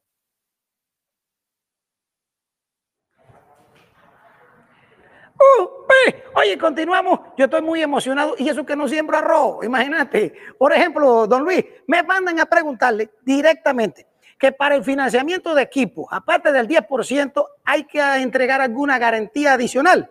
No sé qué le tiene que responder al productor que nos pregunta. Sí, es correcto. Eh, nosotros, dentro del paquete de financiamiento del Banco Nacional de Panamá, eh, trabajamos con garantía de fincas. La mayoría de las personas que se invitaron a este evento, a este día de campo y la visión, ya son clientes del Banco Nacional. De ahí que ya tienen en garantía fincas con nosotros. Por eso es que nosotros hemos acercado directamente este esfuerzo primeramente a nuestros clientes, sin menospreciar a los que no son clientes, que también son invitados para que califiquen con la política del banco y poderlos atender. Esto es abierto para cualquier productor que quiera realmente hacer inversiones en el rubro de arroz. Y si se necesita puntualmente garantía de finca, ¿verdad? Para poder entonces eh, formar parte de eh, la familia banconal en el sector agropecuario. Bueno, de tono sí me mandan a preguntarle, don Eduardo, si el FLAR da la asesoría completa, previa, posterior en este nuevo sistema. Así que échale cuento a la gente. Sí, eso, esa, eso es lo que estamos ofreciendo, como lo mencioné, es capacitación, pero sobre todo capacitación en campo, ¿no? En esta primera fase es muy importante que los productores eh, eh, se conozcan las tecnologías, las adopten y vamos gradualmente a ir estableciendo el programa eh, que llamamos de productor a productor, en el que eh, los mismos productores se convierten en facilitadores para otros productores, generalmente dentro de su área de influencia. Como lo mencioné, eh, estén atentos, en el mes de abril vamos a estar realizando algunas giras presenciales, con el favor de Dios, va a haber personal de FLAR y de Conagro Semillas acompañando el proceso en varias zonas del país y el banco va a tener toda la información. Aquí es fundamental y es eh, eh, importante que los productores que nos están escuchando ahora, es que no queremos que solo vayan y adquieran los equipos o, o, o, que accedan a, una, a un financiamiento sin haber sido capacitados primeramente por nuestro equipo técnico. Queremos no solamente que accedan a una tecnología, sino que la usen bien.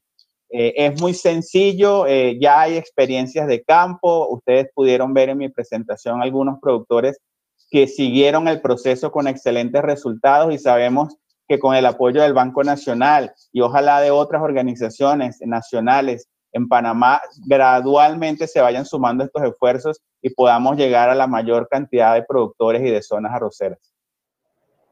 Bueno, yo quiero en este momento puntualizar algo que durante la mañana hemos, y sobre todo yo que hemos aprendido de esta gran experiencia, el nuevo sistema es un cambio de paradigma, es cambiarse el chip de hacer las cosas como antes se hacían, buscando la sostenibilidad de la producción de arroz, pero en un entorno completo, o sea, integral, como dice el término del logo, ¿no? Me mandan a preguntarle, y esto va derechito para el ingeniero Díaz, si cambian los parámetros para los productores que alquilan fincas. Así que no sé si cambian los parámetros o se mantiene igual. Adelante, ingeniero.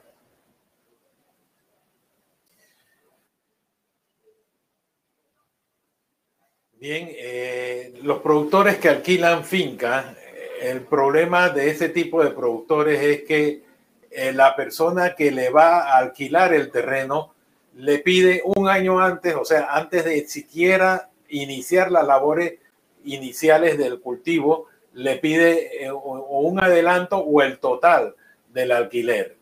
Entonces, eso dificulta el plazo del ciclo productivo que tiene el cultivo de arroz. Por eso es que nosotros tratamos de no meter la parte del alquiler de la finca dentro del costo financiero, que eso sea asumido directamente por el propio cliente. Y lo que sí nosotros estamos apoyando es que el resto de lo que es el costo verdadero de producción por hectárea, le damos el 100% a ese productor. Eso lo mantenemos porque es un criterio que es sumamente importante para que dentro de la faceta del ciclo productivo verdaderamente el productor salga beneficiado. Definitivamente eso es lo que todos buscamos, porque como consumidor, a mí me gustaría que la producción nacional aumentara para ver si logramos estabilizar el golpe del bolsillo pacano como consumidor final. De tono sí, un área productiva de hace mucho tiempo y con fuentes hídricas lo suficientemente robustas para hacer un embalse. Me preguntan qué pueden hacer con 800 hectáreas para hacer un gran embalse. Me imagino que eh, para el FLAR o para el Banco Nacional podremos responderle a los muchachos de Tonosí. Un gran embalse para producir en 800 hectáreas. Sí, nuestra experiencia eh, eh, son embalses, digamos, medianos, espejos de agua, como lo decía el ingeniero Díaz, entre unas 5 o 6 hectáreas que permitan regar entre 25 hasta 100, 150 hectáreas. La tecnología está disponible para embalses más grandes. Eh, hay en el cono sur latinoamericano, sur de Brasil, Argentina, Uruguay, Paraguay, eh, prácticamente se riega más de un millón de hectáreas con cosecha de agua y en algunos casos son predios eh, grandes con embalses de un área significativa. Esas obras de gran envergadura, existen pues empresas y tecnologías que manejan esa, esa magnitud pero nosotros estamos proponiendo para que pequeños, medianos y también grandes productores en áreas específicas de sus fincas con base a la, topografía, al, suelo, al régimen pluviométrico, se puedan establecer estos reservorios. Así que eh, ojalá puedan sumarse, como lo he dicho, otros, otros esfuerzos, otros recursos para que podamos tener eh, no solamente un Panamá autosuficiente, sino un Panamá donde cada vez haya más riego eh, y que inclusive se pueda diversificar la producción eh, agrícola, con, por ejemplo, con las rotaciones de arroz y otros cultivos. Bueno, ahora la pregunta que llega va por el orden humano. Ya nos preguntan que si ya el equipo técnico está capacitado, está en Panamá de parte del FLAR o qué institución llevará la tutela en este nuevo sistema de producción sostenible de arroz bajo riego. Así que me imagino que don Eduardo nos, nos complementa. Sí, señor. Eh, por el momento estamos trabajando con, con, el personal técnico de Conagro Semillas eh, y de FLAR, eh, pero estamos desde hace varios meses en conversaciones con el Ministerio de Agricultura en Panamá. Estamos trabajando para poder ampliar la transferencia de la tecnología, para poder llevar a, través del MIDA y de las organizaciones eh, pues que convocan a toda la cadena rosera del país, como, como es el deber ser del Ministerio de Agricultura, que podamos llevar estos esfuerzos a una escala aún mayor. Este, estas, estos esfuerzos que desde el sector privado han comenzado, yo lo veo como un, un esfuerzo piloto, un esfuerzo donde ya demostramos que no, no, no, es una presentación muy bonita, sino que ya hay trabajos y resultados en campo en Panamá bajo sus propias condiciones, pero realmente requerimos de un esfuerzo eh, aún mayor para poder escalar a todo el país. Esperamos que esto eh, avance eh, como ha venido avanzando, con, con pasos firmes, seguros, He tenido la oportunidad de hablar con, con el señor ministro de Agricultura eh, de Panamá, el, el, señor Valderrama, con, con su equipo técnico eh, y estamos trabajando muy fuertemente de la mano con ellos eh, y por supuesto siempre con el, el, acompañamiento de la cadena arrocera desde no solamente los productores, sino la investigación, la, la educación, las instituciones de educación, la industria, las empresas eh, de servicio y, muy importante la banca como el Banco Nacional de Panamá. Así que eh, creo que estamos a puertas de tener no solamente eh, un programa de amplio éxito en Panamá, sino que soñamos con que este proyecto de Panamá autosuficiente, de Panamá cada vez un Panamá más incorporado al riego, con tecnologías sostenibles, va a ser un ejemplo para todo el mundo. Yo estoy convencido de que eh, si seguimos trabajando mancomunadamente como lo estamos haciendo, Panamá va a ser un ejemplo para mostrar en todo el mundo de cómo se convirtió, gracias a la tecnología, un sector arrocero que, que, que era, estaba eh, en vías de decadencia eh, por factores externos a un, a, un, a un Panamá arrocero próspero, rentable y sostenible. Muchas gracias, ingeniero. Y por esta misma línea me preguntan o mejor dicho, le hacen la pregunta a usted, si puede participar el horario, el periodo de capacitaciones en campo que se va a dar de parte del FLAR. Eh, me imagino que la gente dirá, yo no estoy acercado al programa, pero me gustaría aprender más, así que no sé cómo sea la dinámica de parte del FLAR para todo aquel productor que quiera conocer más, aprender nuevas técnicas de producción. Sí, señor, vamos a comunicar eh, cómo va a ser los, los, programas de capacitación. No, esto no, no, se va a hacer solo en un mes, empezamos en abril con, este, con esta nueva etapa que esperamos vaya creciendo. Evidentemente con, con la pandemia eh, estamos un poco limitados de mover más gente, no, no podemos reunir grandes grupos en cada evento, pero, pero eh, vamos a hacer lo, lo que podemos con las medidas de bioseguridad necesarias eh, y lo vamos a comunicar a través de nuestras redes, el mismo banco. Eh, yo estoy seguro que va a ser un difusor de esta información y esperamos entonces, eh, tenemos que arrancar ya, como lo dije en la, en la presentación, esto no tiene, no tiene espera, se nos viene un nuevo, un nuevo ciclo de siembra y ojalá podamos tener, comenzar ya con, con las, ponernos las botas bien puestas y que arranquemos este próximo eh, ciclo con, con, más conocimientos y, ojalá con las tecnologías ya disponibles en, en, varias zonas del país. Bueno, precisamente de la zona del Arco Seco de Los Santos, Azuero, preguntan la vida útil de ese embalse o ese reservorio y qué mantenimiento, costos de mantenimiento hay que invertir o tener pensado para hacer esa inversión. Sí, los, los costos de mantenimiento, tanto los costos de obra como los costos de mantenimiento son muy bajos. Evidentemente, como en todo eh, reservorio, hay que mantener bien los taludes limpios, en lo posible eh, reducir la sedimentación que ocurra. Nosotros en los proyectos que llevamos, por ejemplo, en Nicaragua, ya se han pasado ya casi 10 años y están operativos. Nosotros estimamos que eh, por lo menos unos 15, 20 años pueden ser eh, operativos, pero en la medida en que se vayan reduciendo esos, esos sedimentaciones, que es lo que fundamentalmente puede, eh, puede dañar los reservorios y por supuesto los taludes, pues eso, eso, esa vida útil se va a mantener. Como lo decía el ingeniero Díaz, convertir, o sea, la inversión en reservorios vista como la posibilidad de disponer de agua para los cultivos, con los cuales los rendimientos incluso nosotros eh, hemos tenido experiencias bajo riego en Panamá con más de 200 quintales por hectárea con un buen manejo agronómico. Entonces, no solamente es disponer de agua, sino hacer eh, toda la tecnología de manejo del cultivo eh, bajo riego que estamos proponiendo para ustedes. Y esos resultados ya están disponibles. Entonces, la inversión se va a recuperar en pocos años y más con esas oportunidades que está dando el banco para los productores. Creo que eh, hacer las cosas bien y disponer del, financiamiento va a ser un buen negocio para todos. Bueno, del país entero han coincidido varias preguntas. ¿Cómo se contactan con el FLAR? ¿Y qué es el FLAR? Fondo Latinoamericano de Arroz de Riego. Así que los contactos, página web, email, número de teléfono para la gente que nos escribe en el canal de YouTube. Sí, estamos, gracias por la oportunidad. Estamos en las redes sociales a través de arroba arrozflar en, en, Instagram, en Twitter y en, Insta, en Facebook como FLAR, Fondo Latinoamericano para Arroz de Riego. Pueden escribirnos por allí, eh, vamos a ir respondiendo sus preguntas y por supuesto ponerlos en contacto con la gente clave en Panamá para que, para que arranquemos de una vez y por supuesto con el Banco Nacional de Panamá allí pendiente eh, con ese portafolio de financiación que ofreció. Creo que podemos hacer una llave ganadora.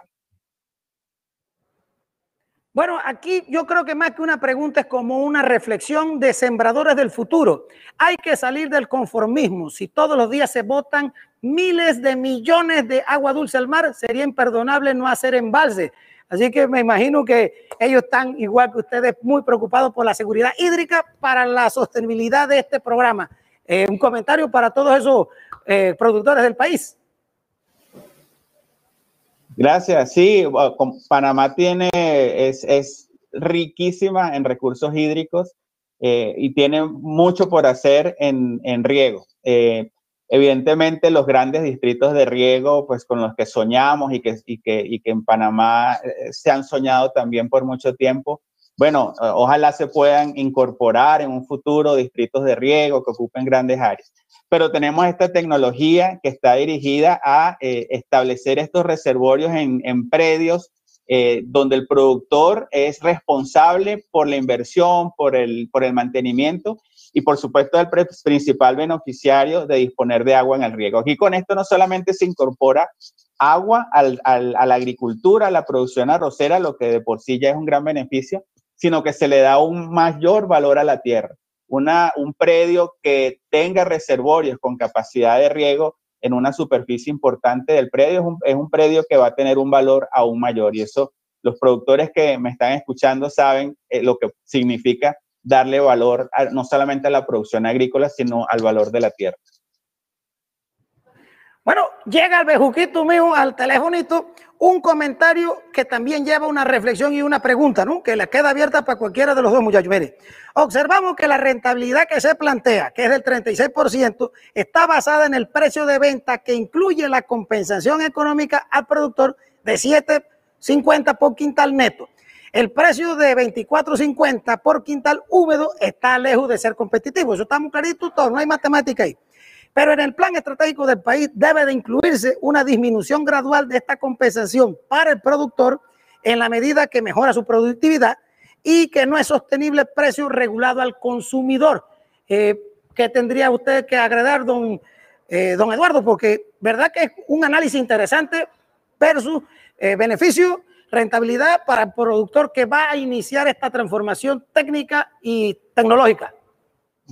Sí, eh, gracias por la pregunta. Realmente eh, los precios actuales eh, son, son buenos precios, digamos, si lo ponemos en un contexto regional de lo que es el precio del arroz, pero también sabemos que con los tratados de libre comercio, los tratados bilaterales, cada vez va a, hacer, va, va, va a haber la posibilidad de que se importe arroz a menor costo. Quiere decir que lo que es una zona de confort hoy para, para el sector, eh, sobre todo productor, eh, quizás en unos años va a haber mucho más competencia con arroz importado si no hacemos un programa eh, masivo de adopción de tecnologías como las que estamos proponiendo. Un dato muy interesante. En el promedio de costos de producción por quintal que tuvimos con el grupo de productores con los que trabajamos bajo secano el año pasado el costo de producción por quintal fue de 12 dólares, 12 dólares por quintal. Eh, casi eso nos acerca, casi nos acerca a lo que es un precio internacional eh, de libre mercado. Entonces, evidentemente, la propuesta que se hace es, eh, primero, adoptar tecnologías. definitivamente, si se, si se hiciera una apertura de mercados total, en el momento sería, eh, sería una catástrofe para la producción arrocera eh, nacional, pero que se vaya convirtiendo gradualmente esos incentivos en programas de eh, mejora tecnológica para el sector, va a preparar a los arroceros de Panamá para dentro de cuatro o cinco años, Dios mediante, para competir de mejor manera, con mejores recursos, con, con lo que es un mercado internacional. Esperemos que que esos cambios se den gradualmente, ya los tratados de libre comercio pues están, eh, hay acuerdos bilaterales que están, entonces lo que tenemos que hacer es aprovechar este tiempo, esta ventana que se tiene para adoptar tecnologías, porque definitivamente no hay otra manera de ser competitivos y rentables, sino es produciendo más con menos. Don Luis, nos preguntan algo curioso que si por redes sociales podemos acceder a los créditos para inflar. Oiga, está bien que nos hemos modernizado y toda esta cosa, pero hay trámites que se tienen que seguir haciendo en las sucursales. También nos preguntan eh, que cuándo regresan los días de campo presenciales. Así que adelante, don Luis, satisfaga las dudas de la gente. Sí, es muy importante, de verdad, que todos sepan que los trámites se hacen en las sucursales donde tenemos oficiales de crédito agropecuario. Estas son sucursales con frontera agropecuarias, donde directamente los oficiales van a estar capacitados para presentar todos estos planes que ustedes han oído a nuestros productores.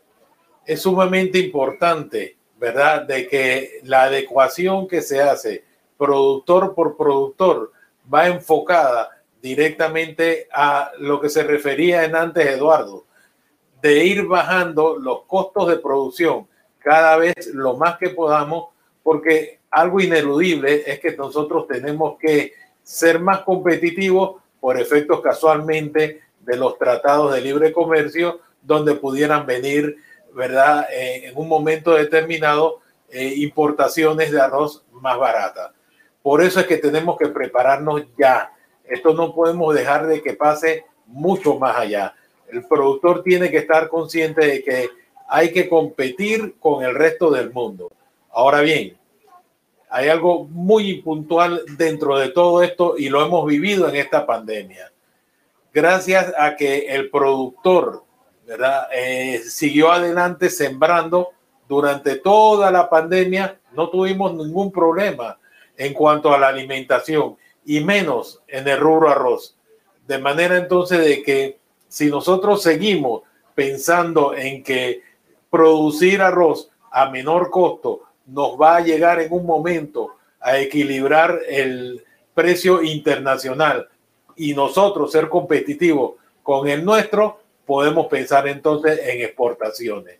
Y hay algo bien importante que se dejó ver en esta pandemia tenemos que pensar lo que vayamos a hacer al sector agropecuario en miras a soberanía alimentaria.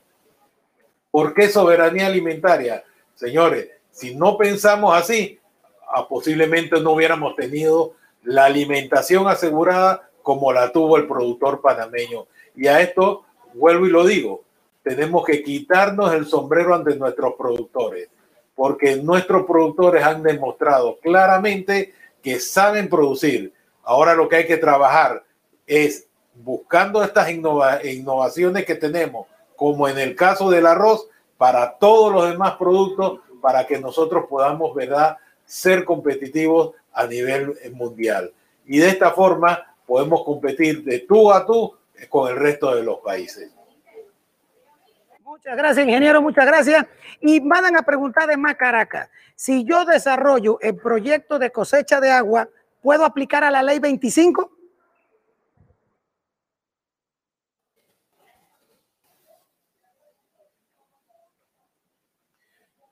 El proyecto de cosecha de agua está tipificado para el rubro arroz en el sistema de riego. O sea que sí hay un componente de competitividad agropecuaria en el sistema de riego para responderles puntualmente. Así que todo lo que ustedes vayan a gastar, inclusive la parte del equipo, también forma parte de los rubros que entran en competitividad agropecuaria. Recuerden que para poder calificar en competitividad agropecuaria tiene que estar aprobado por las normas de, dicha y el rubro arroz es uno que tiene las dos, la parte del equipo agrícola y la parte de los sistemas de riego. Y cosecha de agua, lo que tú gastes en cosecha de agua, o sea, hacer el embalse necesario, también forma parte de competitividad agropecuaria. Ese es un adicional que, con que el productor cuenta pero quiero dejar la salvedad. Cuando en el Banco Nacional hacemos el análisis de crédito para ese productor, no tomamos en cuenta, ¿verdad?, el repago a través de, de la competitividad agropecuaria. Lo hacemos basado propiamente en el ciclo productivo y el cultivo. Si competitividad agropecuaria califica y llegan los fondos del mismo, entonces se aplican al financiamiento de manera entonces que queda claramente entendido de que, que, el cultivo como tal tiene que ser rentable para pagarlo. Y estamos seguros, por todo lo que hemos oído en este día, de que esto es rentable y le va a dar mejores días a nuestros productores de arroz. Gracias, ingeniero, por su respuesta tengo que confesarles que todo el equipo de producción, tanto del Banco Nacional como nosotros, hemos quedado con la boca abierta de la afluencia, la sintonía, la gente, más de 150 productores de todo el país, del Caribe, conectados ininterrumpidamente en la transmisión de YouTube, Facebook, para que sepáis. 6550-4850 fue el número que se habilitó, pero no nos damos abasto de aquí para adelante, toda respuesta que no fue contestada, tranquilo y esmaliciado, nuestro equipo le va a contestar caso por caso para que no se sienta desatendido. Ya casi en la parte final, yo quiero que usted, ingeniero Luis, le dé un mensaje motivador a esa persona que quedó así como que invierto, no invierto, me acerco, no me acerco. Ahora con esta nueva tecnología, nueva técnica, nuevo cambio de chip de producir sosteniblemente arroz en Panamá. Adelante. Sí, yo quiero extenderle a todos los productores a nivel nacional de arroz que se acerquen a las sucursales del Banco Nacional, que vayan a través del banco, es el medio de contacto para con Agro, para con el FLAR, ¿verdad? Y de esta forma poder entonces darle o brindarle el paquete completo de financiamiento que ustedes necesitan. Lógicamente, y es importante que lo sepan, nosotros no podemos abastecer toda la República en un solo año en este programa. Esto va a tomar posiblemente tres, cuatro años para que todos los productores, al ver lo positivo del mismo, se vayan sumando poco a poco.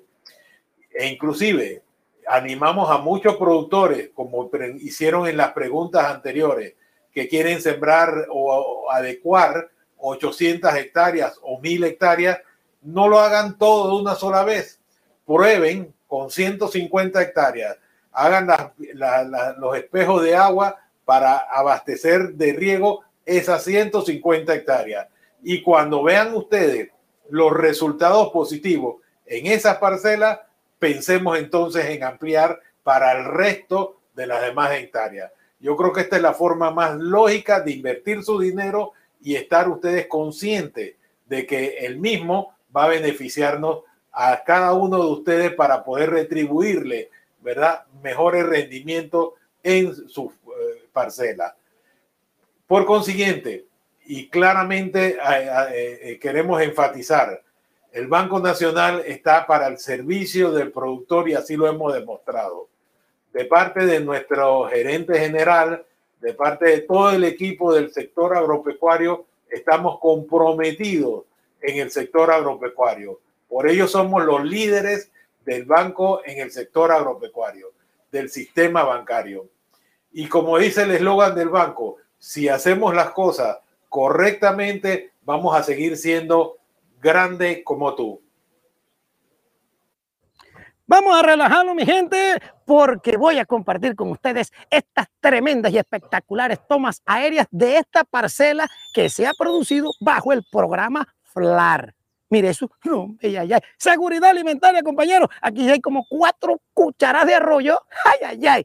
Una realidad materializada por el financiamiento de Banco Nacional de Panamá, que no dudó en apoyar la iniciativa del productor agropecuario Franklin Barría, que es mi concepto, es un productor que avanza, pero vamos a conocer su historia, su esfuerzo, su tenacidad y sobre todo su trabajo. ¡Adelante! La región de Panamá Este y la provincia de Darién se caracterizan por ser el primer granero de arroz de la República de Panamá. En dicha zona se produce el 43% del arroz que se consume en el país, por lo que sus productores buscan mejorar sus cosechas a través de la implementación de estrategias de innovación. Tal es el caso de Franklin Barría, líder de la finca 3H. Cuando mi papá sembraba arroz, yo le pedí a mi papá un tractor prestado que no era para sembrar, para sembrar arroz. Llegué a un convenio con un contrato con un señor, un indígena que tenía unas tierras disponibles y sembré en ese momento tres hectáreas a escondido de mi papá. Eh, en el momento que mi papá se da cuenta, me, no le gustó, pero la idea estaba buena, porque ya había empezado su hijo a sembrar arroz. Y en eso yo pido apoyo a otros productores que ya sembraban arroz para que me dieran esas instrucciones de cómo se hacía. Y posteriormente, el siguiente año, como me fue tan bien el primer año, tres hectáreas, yo en mi vida había tenido 3, 4 mil dólares junto en el bolsillo. Y yo logré tener 3, 4 mil dólares en el bolsillo y lo ahorré y posteriormente alquilé 50 hectáreas al año siguiente. Me fue muy bien en las 50 hectáreas. En ese momento, un grupo de productores muy jóvenes que hoy actualmente están con nosotros en la Asociación de Productores de Panamá Este, decidieron también apostar por sembrar arroz. Decidimos en un momento dado, el que era ganadero a sembrar arroz, el que era maderero se fue a sembrar arroz. Entonces yo decidí ir creciendo todos los años a apostar porque este cultivo realmente tenía un futuro. Y me puse a hacer los análisis como ya profesional, diciendo, aquí en Panamá se necesita arroz. Todos los meses nos comemos de 680 a 700 mil quintales de arroz. Si los productores de arroz no producen esa cantidad, vamos a tener que traerlo. Y es mejor tenerlo en Panamá que traerlo de afuera. Y por ahí me fui. Y hoy día entre lo que mi familia y yo hacemos, estamos en un promedio de 800, 800 hectáreas, que es un promedio de 90 a 95 mil quintales de arroz. Hoy día siembro 618 hectáreas, tengo mi propio equipo, tengo mi propia empresa, tengo a dos hermanos que también me apoyan y me aportan a esta, a esta, a esta empresa y hicimos del sector una empresa familiar donde nosotros producimos para este país más de 70 mil quintales de arroz que son de beneficio para los consumidores y que creemos en el desarrollo, la tecnología de este país.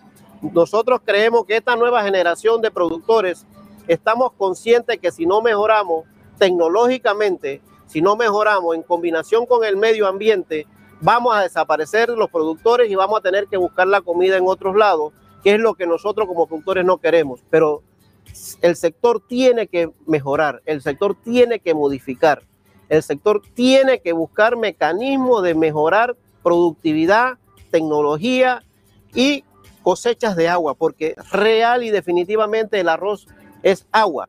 La necesidad de valorar y proteger el trabajo que durante más de 40 años han desarrollado sus progenitores impulsó a Franklin a continuar con el relevo generacional en la zona este de la provincia de Panamá? Yo empecé a trabajar en banco. Primer préstamo fue de 50 dólares. Bueno, de esos 50 dólares me fueron creciendo, me fueron creciendo y ya llegaron a prestar un préstamo chorera hasta, hasta 5 mil. Bueno, ya era buen cliente.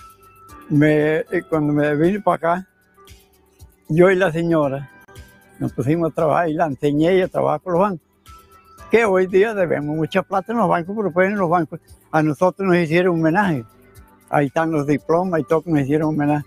Digo, por ahí nos hicieron homenaje, pues, porque eh, vino día, vino toda esa gente a hacer los homenajes y a hacernos regalos. Y aquí de, esta región, de Payano para acá, nada más salieron dos. Luz María y Mabac, que Luz María es la mujer mía que está ahí. Pues, pues yo la enseñé a trabajar con los bancos. En la gastronomía panameña, si bien es cierto, se mezclan diversos sabores, el clásico arroz no puede faltar dentro del renglón alimentario. Si todos los panameños comemos arroz los tres golpes, mi definición fue, en Panamá no podemos dejar de producir arroz. Y es el rubro con mayor importancia en el país. Jóvenes productores de Panamá Este apuestan por la siembra de arroz, por lo que Franklin Barría se preparó para implementar en sus parcelas la tecnología de arroz de riego, con la finalidad de mejorar la calidad y productividad de sus cosechas. 2019-2020 yo como pequeño, pequeño productor de la zona decido experimentar en, poquito. Decido hacer nueve hectáreas aplicando la tecnología de micronivelación, taipas y sembrar con sembradoras. Nosotros aquí nunca lo habíamos hecho.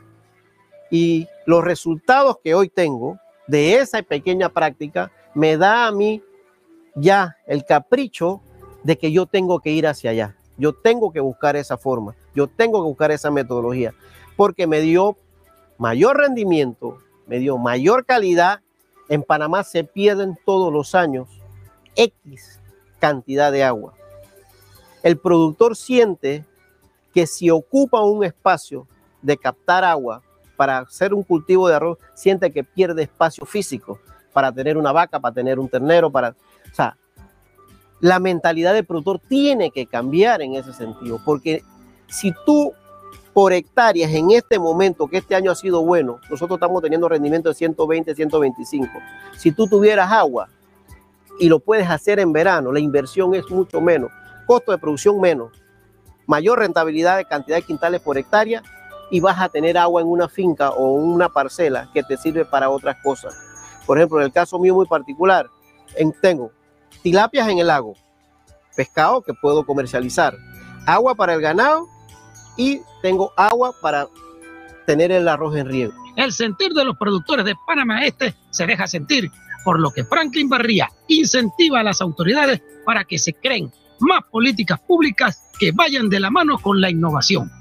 Entonces aquí tiene que haber un programa de desarrollo de los gobiernos, de los políticos, que se tiene que captar agua. Aquí lo que se necesita es buena voluntad de los políticos, de los gobiernos, que los productores tengamos, no esos pozos que hacen, esos lagos que hacen. Aquí tiene que haber un sistema bien implementado para que los productores no tengamos que pasar todos los años en la misma tragedia de que nos hace falta agua para producir.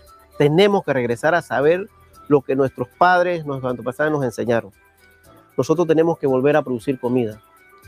El país se ha convertido en uno de los más grandes importadores de comida. Aunque tenemos los mejores suelos de este planeta, no le estamos dando a nuestra población lo que deben de comer. A los políticos, por favor, crean políticas que vayan de acorde a lo que necesitamos los productores. Y a los productores, nunca dejen que sus hijos se vayan a la ciudad a buscar nada, porque aquí en el campo lo tenemos todo. Siéntanse orgullosos que son hijos de unos señores o de un señor o de una madre que fueron criadas en el sector agropecuario, que fueron, vivieron toda su vida en el campo. A, a esas personas nosotros le debemos todo. Yo me eduqué con el sacrificio de una señora que cosía vestidos en tiempos de patronales, que para poder mandarme a la escuela tenía que quedarse hasta las 4 de la mañana cosiendo, a un señor que vendía el quintal de maíz a 6 dólares, a 5 dólares, que de ahí tenía que mandarnos a la escuela. Éramos tres muchachos que estudiábamos, era muy caro. Y créeme que hoy día a estos dos señores les debo yo todo lo que soy. Un ingeniero, un magíster, con posgrado, con honores en las universidades. Pero también enseñando a gente aquí, enseñando a productores, compartiendo con productores lo que yo soy. Un productor que trato de buscar mejorar cada día, que trato de mejorar en cada momento. Yo tengo todas mis herramientas de trabajo y yo lo he logrado en 10 años. Yo sé que ese productor que hoy empieza lo va a tener también en 10 años. Banco Nacional de Panamá, grande como tú. Extraigo de las palabras de Ño Franklin varias cosas. Hay que regresar al campo definitivamente. Hay que sentir orgullo de sus raíces, del legado que uno tiene. Que la producción agropecuaria en Panamá tiene que cambiar. ¿Cómo? A través de la tecnología para poder ser sostenibles y eficientes en cada una de las siembras que usted haga. Quitarnos del chip la palabra ruego por riego. Sí, porque la gente ruega que llueva o que no haya mucho sol, etcétera. Un mensaje muy positivo de nuestro productor que avanza. Y yo opino que esto merece un reconocimiento. ¿Qué usted cree? ¿Sí, verdad? Honrar, honra. Banco Nacional de Panamá otorga reconocimiento especial a don Franklin Barría Flores por su permanente búsqueda de las mejores alternativas de producción que convirtieron su proyecto en una empresa agropecuaria modelo. Esperemos que sea usted inspiración para los productores de Panamá. Muchas gracias. Placer entregarle este reconocimiento de Banco Nacional. En nombre de todos los productores de este país y en nombre mío, de mi familia y de mi pequeña empresa agropecuaria, eh, agradezco al Banco Nacional que siempre ha estado con el productor de este país, agradecido con, porque de, un, de todas maneras ha estado en las buenas y en las malas en esta pandemia. No nos ha dejado solos.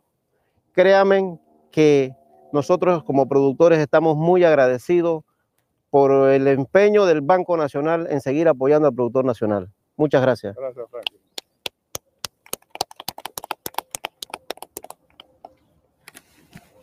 Como decía mi abuelito, Papa Juan, el arroz ya se coció. Con esto vamos despidiendo lastimosamente esta gran oportunidad de crecimiento, de expansión de conocimiento, día de campo virtual para la producción sostenible de arroz bajo el sistema de riego. Gracias a nuestros expertos, gracias a todas las manos y cabecillas que han hecho posible esta emisión virtual de hoy. Muchachos, métense en la cabeza que sí se puede producir eficientemente sosteniblemente en Panamá. Apóyese del conocimiento, apóyese en las instituciones financieras como el Banco Nacional de Panamá. Juan Heráclito Torrente se despide porque se acabó el programa. ¡Uh! ¡Hasta la próxima!